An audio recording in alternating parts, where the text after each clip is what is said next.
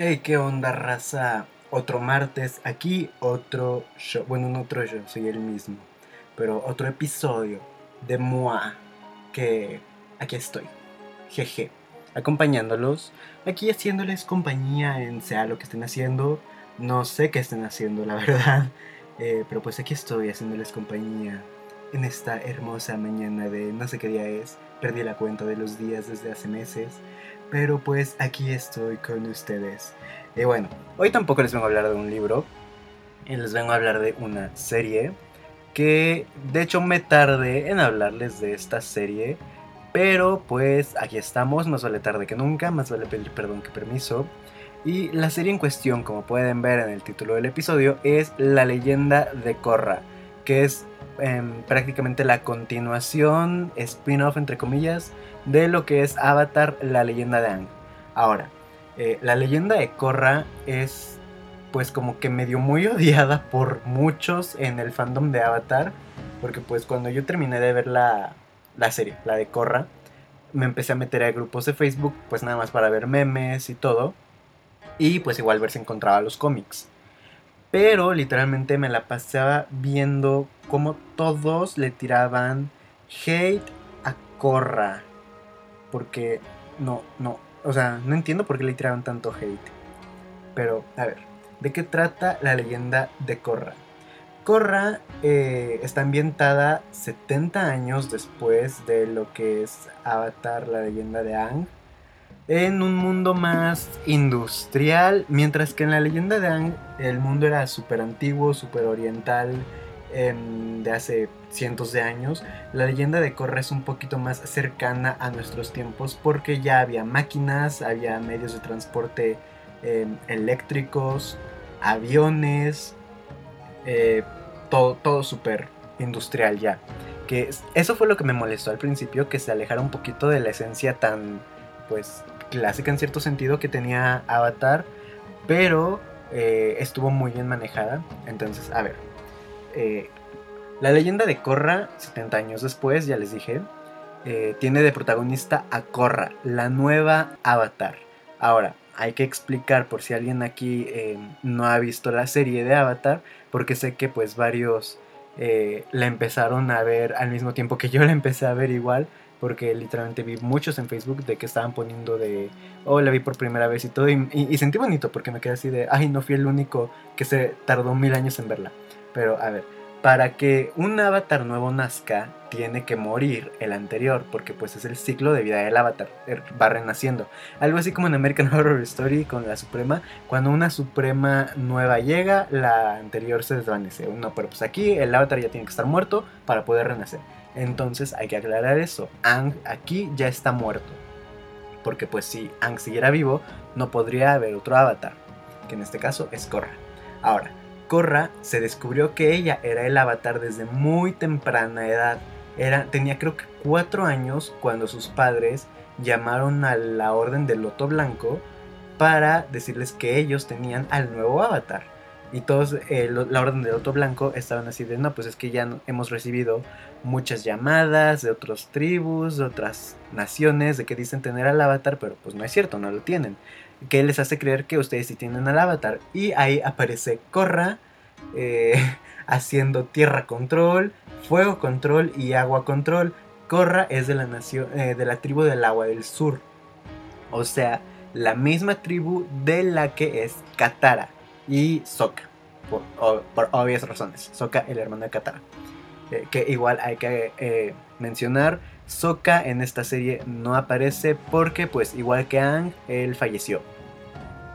Entonces, en la historia se divide en cuatro libros, mientras que en la leyenda de Aang se nos muestra de que los tres libros van conforme a los elementos que Aang intenta dominar, siendo el primer libro el agua control, el segundo libro la tierra control y el tercer libro el fuego control. Aquí no, aquí el primer libro es aire porque pues eh, Corra le cuesta trabajo dominar el aire control, pero los siguientes tres libros ya tienen que ver con otras cosas que no son precisamente el arte control.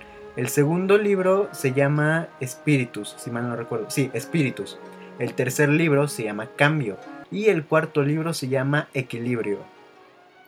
Ahora, Korra es una adolescente, porque sí, eh, cuando ya empieza su historia prácticamente, eh, creo que tiene como 16 años, 16, 17, 18, algo así, ya está bastante grandecita la niña.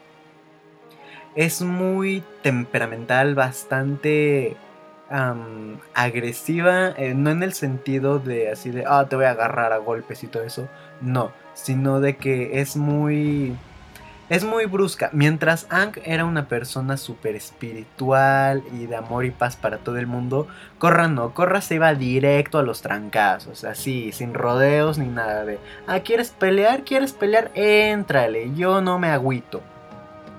Eh, entonces ahí está la diferencia y el por qué Korra no podía hacer aire control. Porque Ang era muy espiritual y el aire control lo, enseñan los monjes del aire. Y pues ellos son muy espirituales y todo. Y en cambio Ang, que era súper espiritual, le costaba dominar la tierra control porque era algo bastante agresivo, bastante pues tosco que le hacía salirse de su zona de, de confort. Entonces ahí se nota la diferencia entre los avatar. Ahora, eh, la historia tiene como tutor, por así decirlo, a Tenzin. Tenzin es el hijo de Ang y Katara. El hijo menor, si mal no recuerdo. Si no es el menor, es el del medio. Creo, pero creo que es el menor. Y tiene a sus dos hermanos. Pero Tenzin es el único maestro aire, literalmente. Ang y Katara tuvieron este a tres hijos, pero solo uno de ellos les resultó ser maestro aire. Y en cierto modo era pues como que la esperanza de Ang para restablecer a la tribu del aire. Bueno, a la nación del aire. Porque hay que recordar, en Avatar, la leyenda de Ang, la nación del fuego, cuando empezó con la guerra, lo primero que destruyó fue a todos los maestros aire, porque ellos sabían que el avatar era alguien de ahí, de la tribu del aire.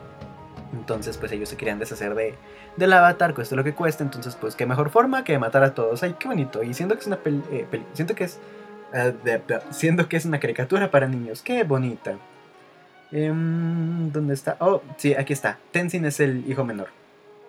Ahora, aquí eh, conforme va avanzando la historia, vamos reconociendo, entre comillas, a personajes antiguos o hijos de los personajes antiguos. La historia eh, empieza cuando Korra termina su entrenamiento de fuego control, si mal no recuerdo, eh, enseñando que sabe hacerlo súper bien y todo, pero pues como le costaba el aire control, decidirse con Tenzin para pues aprenderlo. Pero Tenzin, él vivía en una isla cercana a Ciudad República. Ciudad República no existía en Avatar, eh, pues en la primera serie sino que Ciudad República fue un concepto ideado por Ang y Zuko para traer paz a las cuatro naciones y precisamente que dejaran de ser cuatro naciones por separado y hacer un lugar en el que las cuatro pudieran convivir en armonía y pues donde maestros y no maestros pudieran vivir en paz. Ahora, en la primera temporada el primer conflicto es esto, los no maestros porque hay un grupo llamado Los Igualitarios que están liderados por un loco que no me acuerdo del nombre. Eh, oh, aquí está, Amon. Amon eh, es el antagonista. Amon lo que propone es eliminar a todos los maestros de, pues, del mundo, literalmente, porque quiere hacer un mundo más justo para los igualitarios. Él cree en la igualdad. Hay que recordar eso. Él cree en la igualdad. Y pues, pero se, fue por los métodos más drásticos y por alguna extraña razón les lograba quitar sus poderes a todos los maestros. O sea, tan solo los tocaba y les quitaba el control. Y eso pues como que dejó todos así en super shock. ¿Por qué? Porque ese es un poder que únicamente tiene el avatar. Entonces se quedaban de que cómo es posible que alguien que no es el avatar pueda quitarle los poderes a pues a los demás maestros. O sea, ¿Qué está pasando aquí? What is wrong with you? Ahora, antes de que Corra lo considere prácticamente una amenaza de que literalmente lo sienta ahí en el cuello, ella se va a un grupo de lucha control. Porque, pues, ella escuchaba en la radio las peleas, le gustaba mucho, pero Tenzin al ser súper pacífico y muy parecido a Ang, no le gustaba que Korra estuviera involucrada en algo tan violento. Pero pues como Korra es muy me vale, yo voy a hacer lo que quiera, se fue a escondidas a intentar ver una pelea. Pero para esto el guardia de seguridad la descubrió y pues no la quería dejar entrar porque obviamente no tenía boletos, no tenía dinero, no tenía nada. Pero ahí encontró a un chico llamado Bolín, que Bolín era uno de los luchadores que fue así de, ah, es que ella viene conmigo, es mi amiga, que no sé qué, todo porque Bolín quería pues ligar con ella prácticamente. Eh, Bolín es uno de los protagonistas de, este, de esta serie. Tiene a su hermano Mako, que cuando aparece es súper hostil con Korra y él también es parte del grupo de lucha. Pero cuando lo ve, Korra queda enamorada de él. Así de, oh por Dios, eres un crush instantáneo, voy a actuar como una tonta junto a ti. Y pues, un jugador, el equipo de lucha control era de tres. Un jugador se lesionó y pues no podían participar y al no participar iban a perder su camino hacia el campeonato nacional, mundial, no sé qué era. Entonces Corra fue así de, oh bueno, yo me les uno. Para esto nadie sabía que Corra era el avatar y entonces cuando la descubren ahí en la arena haciendo tres controles diferentes, todos se quedaron así de, a ver, a ver, a ver, a ver, corra puedes hacer uno, esas son las reglas, tiene que haber un maestro de un elemento diferente y eres el avatar, oh my god. Y entonces fue así de, eh, Corra estaba con el miedo de, oh por Dios, eh, probablemente Tenzin se entere. Pero bueno, ya que más vale pedir perdón que permiso. Entonces ahí empieza a luchar, se forma, se vuelve parte del equipo y todo. Y pues poco a poco Mako y Bolin la van aceptando. Y pues, ajá, ahí se van haciendo como que amiguis y todo eso. Y ahora, las cosas se, le se les complican cuando a Bolin lo secuestran los igualitarios para quitarle los poderes en una demostración pública que iban a hacer. Ahí eh, pues ya Mako y Korra deciden ir a salvarlo y ven que en realidad Amon es una amenaza. O sea, ya, ya ahí sí lo sienten de, ok, es un, quiere igualdad, pero está loco en la forma en que quiere conseguir la igualdad. Porque pues lo está buscando por las malas, afectando a maestros control que no se meten con nadie. Todo por el resentimiento de algo que ocurrió hace más de 70 años.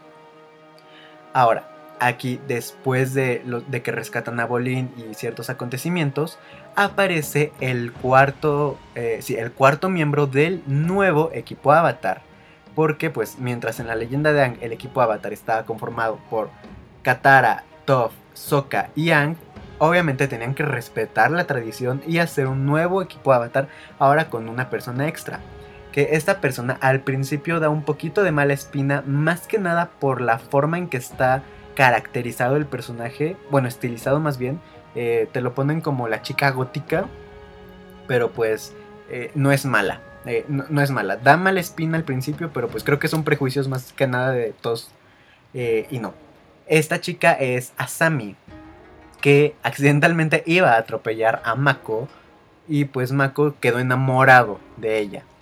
Ahora, ahí empieza el triángulo amoroso o cuadrado amoroso o lo que sea, que a muchos de los fans no les gusta porque dicen que está súper mal y no sé, a mí me daba risa esa parte romántica, pero sí, eh, Mako, específicamente Mako, era un novio terrible. Y Bolín, eh, Bolín pensaba con la cabeza de abajo cada que podía, literalmente. Entonces, ahí, cuando Mako empieza a salir con Asami, Korra decide expresar sus sentimientos y pues ve que no son correspondidos y fue así de bueno, premio de consolación, le gustó a Bolín, pues me voy con Bolín. Y a mí al principio Corra me caía mal porque decía, es que eres súper odiosa, bien prepotente y todo, pero en el episodio en el que Corra tiene una cita con Bolín, eh, ver las actitudes que tiene cómo come, súper asquerosa para comer, súper vato, se la pasa eructando y todos en el restaurante están así de, ay por Dios, qué fina. cuando vi ese capítulo me estaba riendo a morir y dije, Corra, te amo, te amo Corra. Desde ese episodio amé a Corra, a su personaje. Pero luego, eh, Corra besa a Mako Y Bolin los ve y se queda así de... "Ah, Y Mako se queda así de... Pero espérate, yo estoy saliendo con Asami. ¿Qué está pasando? Y así. Eh, y pues ya, empieza el conflicto ahora con los igualitarios. Que pues Tenzin ya descubre que están pues intentando hacer algo y todo eso. Y hay un personaje que no lo he mencionado, que es eh, Su, creo que sí es Su, déjenselos, no, es Lin, Lin, Lin Beifong. Por si a alguno no le suena el apellido Beifong, es el apellido de Toph. Entonces, Lin Beifong es la hija de Toph, que es la jefa de la policía de Ciudad República y es una maestra tierra y maestra metal. Aquí en la leyenda de Korra vemos que ya se expande más el control de los maestros y no se queda solo en agua, tierra, fuego y aire, sino que ya están explorando lo que es el metal, la lava, eh, todo, todo. Salieron muchísimas ramas de los controles, de los cuatro elementos principales. Entonces, hay eh, Lin tiene una actitud súper osca y medio groserilla con Korra. Porque pues Korra está prácticamente al cargo de Tenzin. Y ellos dos, eh, Tenzin y Lin, tenían historia romántica. Pero pues Tenzin no se casó con Lin, la abandonó por su esposa, con quien tuvo pues hijos. Que de hecho los nietos de Ang, los hijos de Tenzin, son la cosa más random que pudo haber tenido la serie. Los amé, me encantaron. Pero son de esos niños de, ay, te amo, me das muchísima risa. Pero si te veo en persona y te tengo cerca, eh, no me hago responsable si terminas a 20 metros de aquí después de la patada que te dé. Entonces, no. Que de hecho, el niño eh, Milo es idéntico a Ang. Es idéntico a Ang en todos los sentidos. Y la niña, se me olvidó cómo se llama la niña, Ginora. Ginora, esa niña, al principio no tiene mucha importancia, pero conforme va pasando la serie, va adquiriendo más, pues, ¿cómo se dice? Protagonismo. Sin llegar a ser de los personajes principales. Hasta creo que la cuarta temporada ya te la ponen como recurrente principal, algo así. Ahora, el conflicto con los igualitarios se pone feo, pero se resuelve. Ahora, aquí está la principal diferencia, bueno, una de las principales diferencias de entre Korra y Ang. Mientras Ang tenía un mismo propósito, que era terminar con la guerra de los 100 años y vencer al señor Osai, eh, que fue durante tres libros, al mismo tiempo que dominaba las, los distintos controles que le faltaban, Korra no.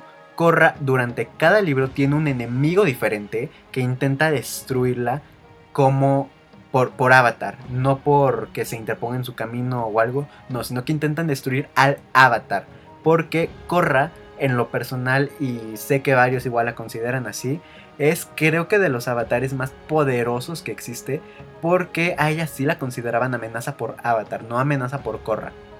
Ahora, el siguiente libro, Spiritus, eh, en lo personal, ese libro me hizo pasar muchísimos corajes, pero así de corajes de los horribles de no puedo con esto, no puedo. Literalmente le grité a la computadora mientras estaba viendo de, es que no, no puedo.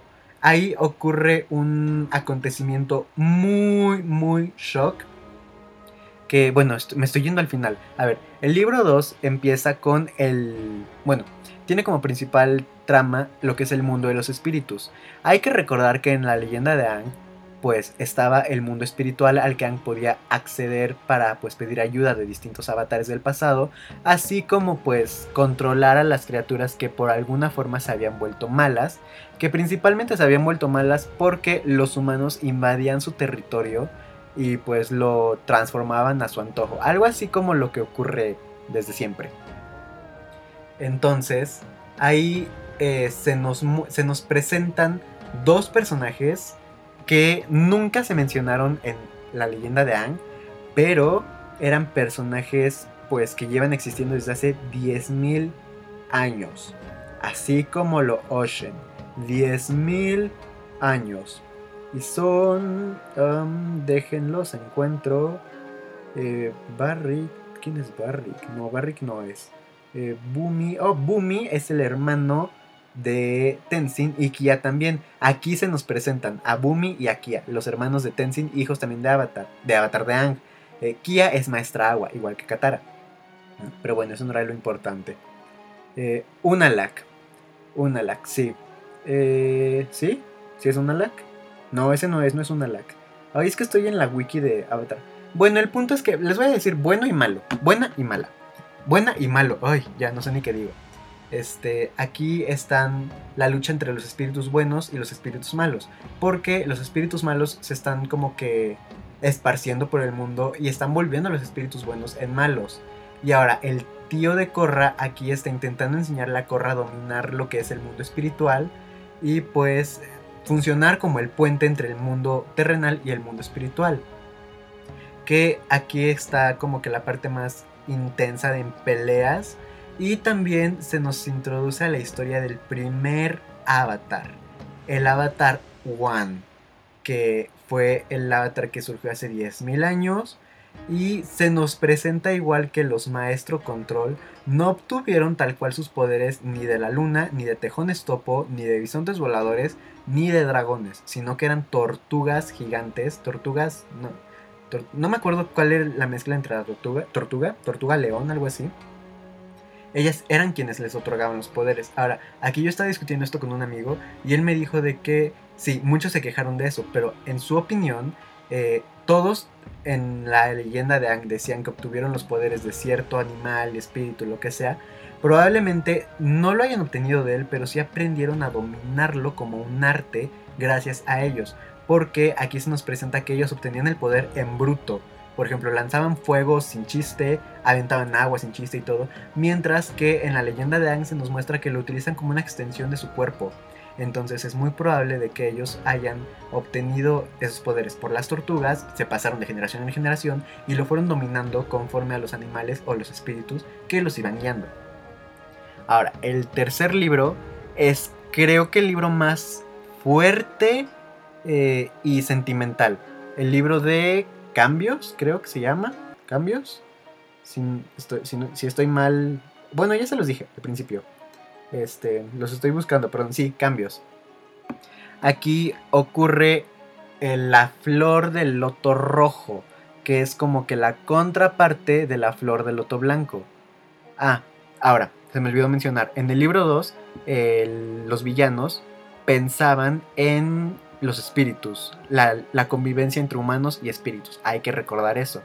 En el tercer libro está la libertad, eso es lo que buscan los villanos, la libertad, los del Loto Rojo, que su principal motivo y bueno, motivación era acabar con Korra como avatar, porque querían terminar ya con ese ciclo, así de ya, bye, córtalas y todo.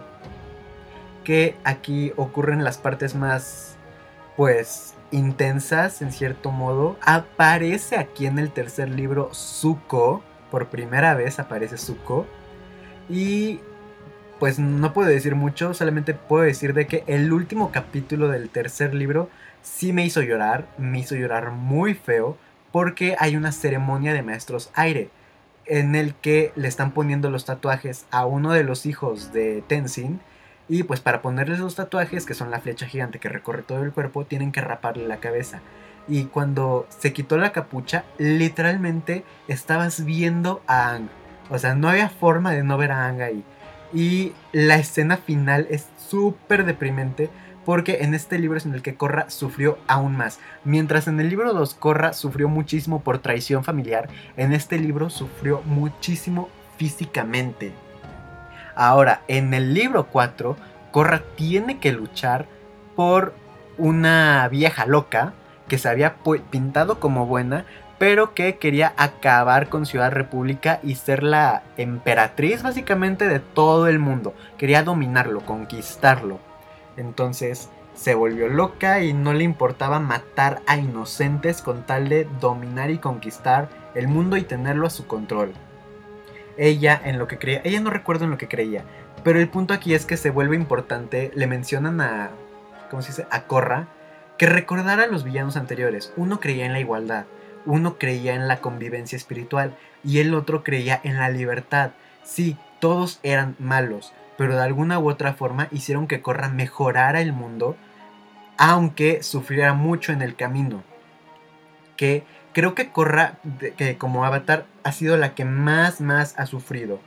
Entonces, sí, no creo que merezca tanto hate como el que está recibiendo. Es más, no creo que merezca hate para nada. Porque es, una, es, es un avatar muy fuerte, es una mujer súper, súper fuerte en todos los aspectos, tanto en el físico como en el emocional. O sea, no, se los juro, si a mí me pasara lo que a Corra le pasó, no, yo ya, ya, hubiera colgado los tenis, literalmente. Entonces, está súper fuerte. Ahora, aquí, eh, como que Mako y Bolin, conforme van pasando las temporadas, se vuelven un poquito más como que comic relief en este aspecto. Y Asami se vuelve un personaje más profundo. Mientras al principio era como que un personaje muy superficial, se va volviendo más profundo el personaje de Asami. Y creo que eso es lo que hace Avatar Avatar, sea en Ang o en Korra. Que sus personajes se vuelven muy profundos cuando al principio pues no lo eran. Obviamente no todos, pero pues sí, la gran mayoría. Hay conflictos políticos, hay conflictos familiares, hay muchísima muerte gráfica para hacer una caricatura eh, infantil. Es muy, muy explícita, muy gráfica. Pero sin duda, eh, bueno, en lo personal me quedo con la leyenda de Ang. Pero sin duda la leyenda de Korra es una serie muy buena. No merece el hate que está recibiendo. Bueno, que ha recibido desde hace años. Y no, en lo personal, sin duda, los finales de temporada me hacen llorar de esa serie y, o sea, de tristeza, de coraje, de todo. Porque Korra sufrió muchísimo, muchísimo que sufrió. Sufrió innecesariamente, a mi parecer. Pero aún así es de admirar que salió adelante en su mayoría sola. O sea, sola. Porque estaba tan dolida que no quería que los demás la vieran así de débil, así de frágil.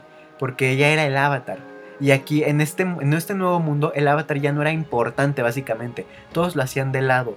Y ella quería demostrar lo contrario. Quería demostrar de que era digna de ser el avatar. Y como punto extra, antes de terminar aquí, ah, es como que un... Fíjate tantito. Hay una leyenda japonesa de que dice de que el rostro de la persona que más amaste será el rostro que tengas en tu futura vida. Y alguien hizo la comparación de los rostros de los avatares y sus esposas. Y sí, todos los avatares tienen el rostro de a quien más amaron en su vida pasada. Eh, Ang estuvo enamorado de Korra, digo de Katara. Y Korra es físicamente idéntica a Katara. Roku tuvo a su esposa y la, la esposa de Roku era idéntica a Ang. Kiyoshi tuvo a su esposa y su esposa era idéntica a Roku. Entonces, sí, creo que fue un detalle muy indirecto, pero súper lindo el de que sí, cumplan con la leyenda de el rostro que tienes es el rostro que más amaste. Porque no lo había pensado. O sea, literalmente le dije a un amigo de, es que corres idéntica a Katara. O sea, está idéntica a Katara. Pero ahora que lo ves de esa forma, de que era el rostro quien Ang más amó y Ang renació en Korra, creo que es de las cosas más hermosas que puedan existir. Pero bueno, amigues, hasta aquí el episodio de hoy. Nos escuchamos la próxima semana, ya saben, cada martes. Y pues los TQM, gracias por escuchar. Bye.